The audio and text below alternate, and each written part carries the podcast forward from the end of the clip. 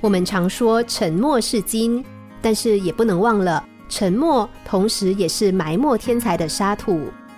或许在某种特殊的场合下，沉默谦虚确实是一种此时无声胜有声的制胜利器。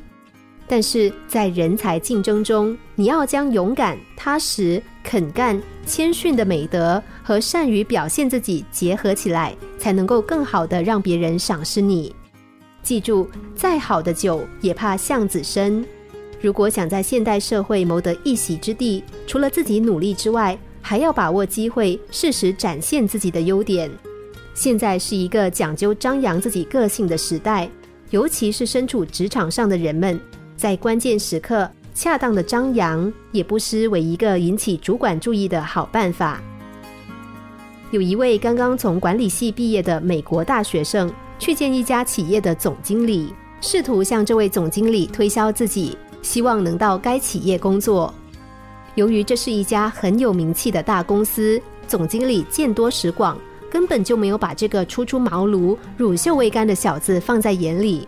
没谈上几句，总经理就以不容商量的口吻说：“我们这里没有适合你的工作。”这位大学生并没有知难而退，而是话锋一转，柔中带刚的向这位总经理发出了疑问。总经理的意思是，贵公司人才很多，已经完全可以使公司得到成功。外人即使有天大的本事，似乎也不需要加以利用。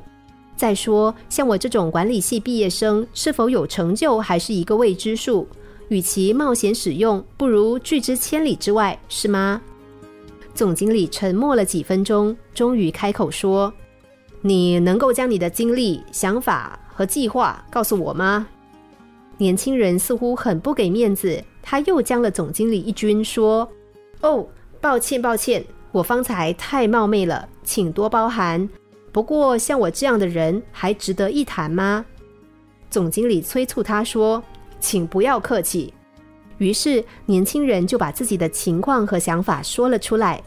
总经理听后，态度变得和蔼起来，并对年轻人说：“我决定录用你，明天来上班，请保持过去的热情和毅力，好好的在我们公司干吧。相信你有用武之地。”往往。再多一点努力和坚持，就可能收获到意想不到的成功。心灵小故事，星期一至五晚上九点四十分首播，十一点四十分重播。重温 Podcast，上网 U F M 一零零三 t S G。